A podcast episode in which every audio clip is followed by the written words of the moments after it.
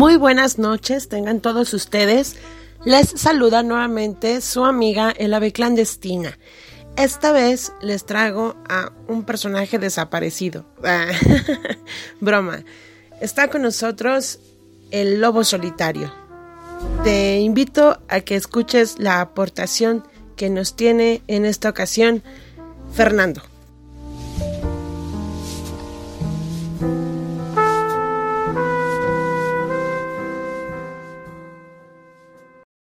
Hola amigos y amigas, muy buenos días. Eh, me llamo Fernando Quiroz, mejor conocido como Lobo Solitario, en una misión más de la ave clandestina.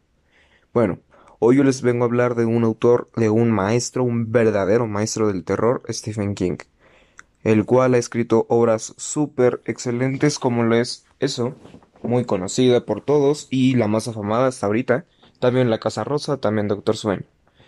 Sobre todo en esta última obra, en, el, en, en uno de sus apartados, eh, trata temas muy interesantes como lo es el psique humano.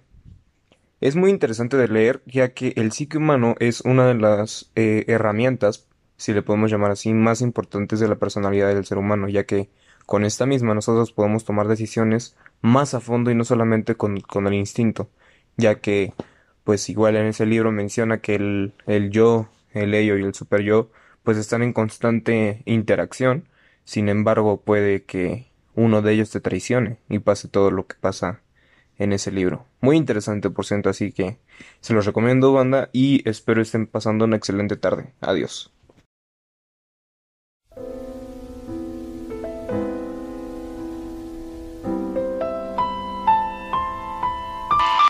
Muchísimas gracias, Fer, por esa hermosa aportación. Desde luego, Stephen King es un gran maestro eh, la verdad es que quien no lo ha leído, híjole, sí se está pasando de lanza.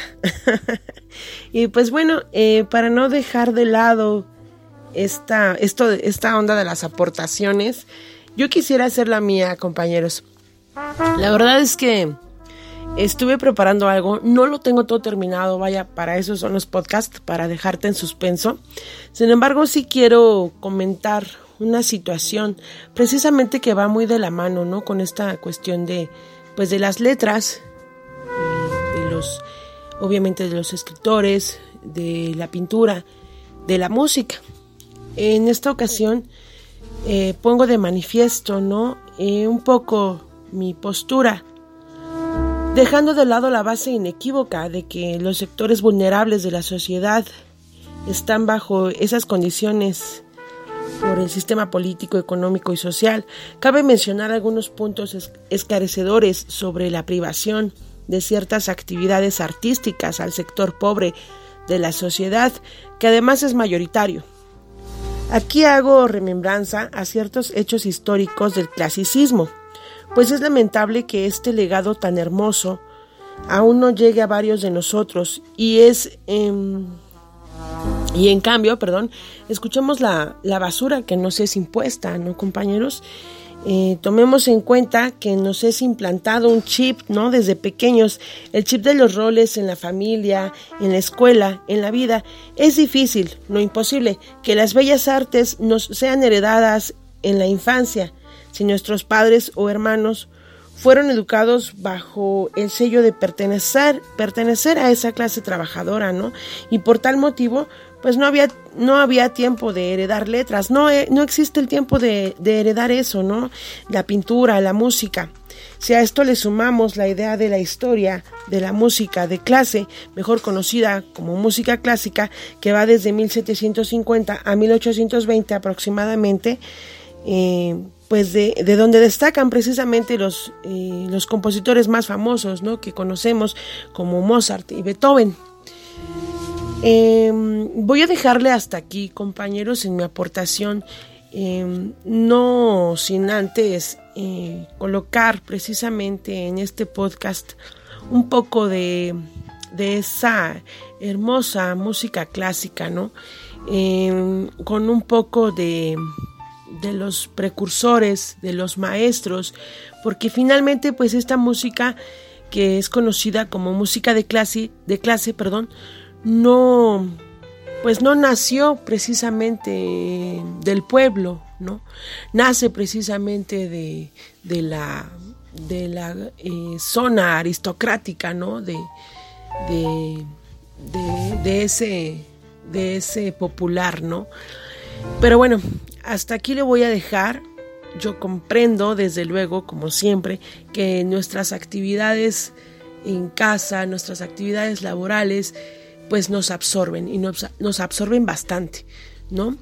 Em, tenemos próximamente muchísimos invitados. Les, les, agradecemos a todas las personas que han querido colaborar. colaborar. Ay, ¿qué onda? ¿Qué me pasa esta noche? colaborar con todos nosotros. Em, está muy próxima una entrevista del compañero Marshall. Está próxima la intervención del profesor Oscar con ese, ese mito fantástico, ¿no? De Elena de Troya. Y también está eh, pendiente un invitado especial llamado Daniel, con una intervención sobre una, sobre una película, pero ya lo vas a estar escuchando. Por lo pronto te dejo con eh, Sonia Ayoncheva, con esto que es Lasia Kyopianga.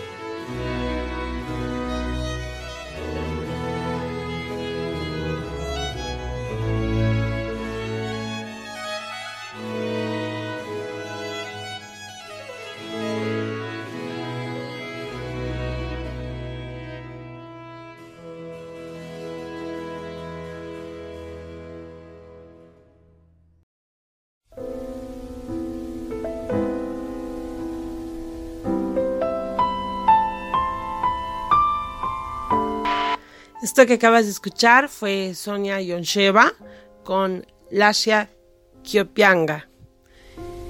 Eh, pues no te entretengo más. Te mando un abrazo en la distancia. Eh, no sin antes invitarte nuevamente a que colabores con el ave clandestina y con el colectivo Cultura Artes que pues ya tiene nombre. Pues adelante. Es dedicado para las bellas artes, esas que nos han prohibido y esas que eh, desconocemos, ¿no? En muchos, en muchos rubros, pero pues para eso está este tipo de espacios, para conocer quizá de manera breve un poco más de todo lo que nos han negado. Que pasen linda noche, nos vemos en el siguiente episodio. Los saluda nuevamente el ave clandestina.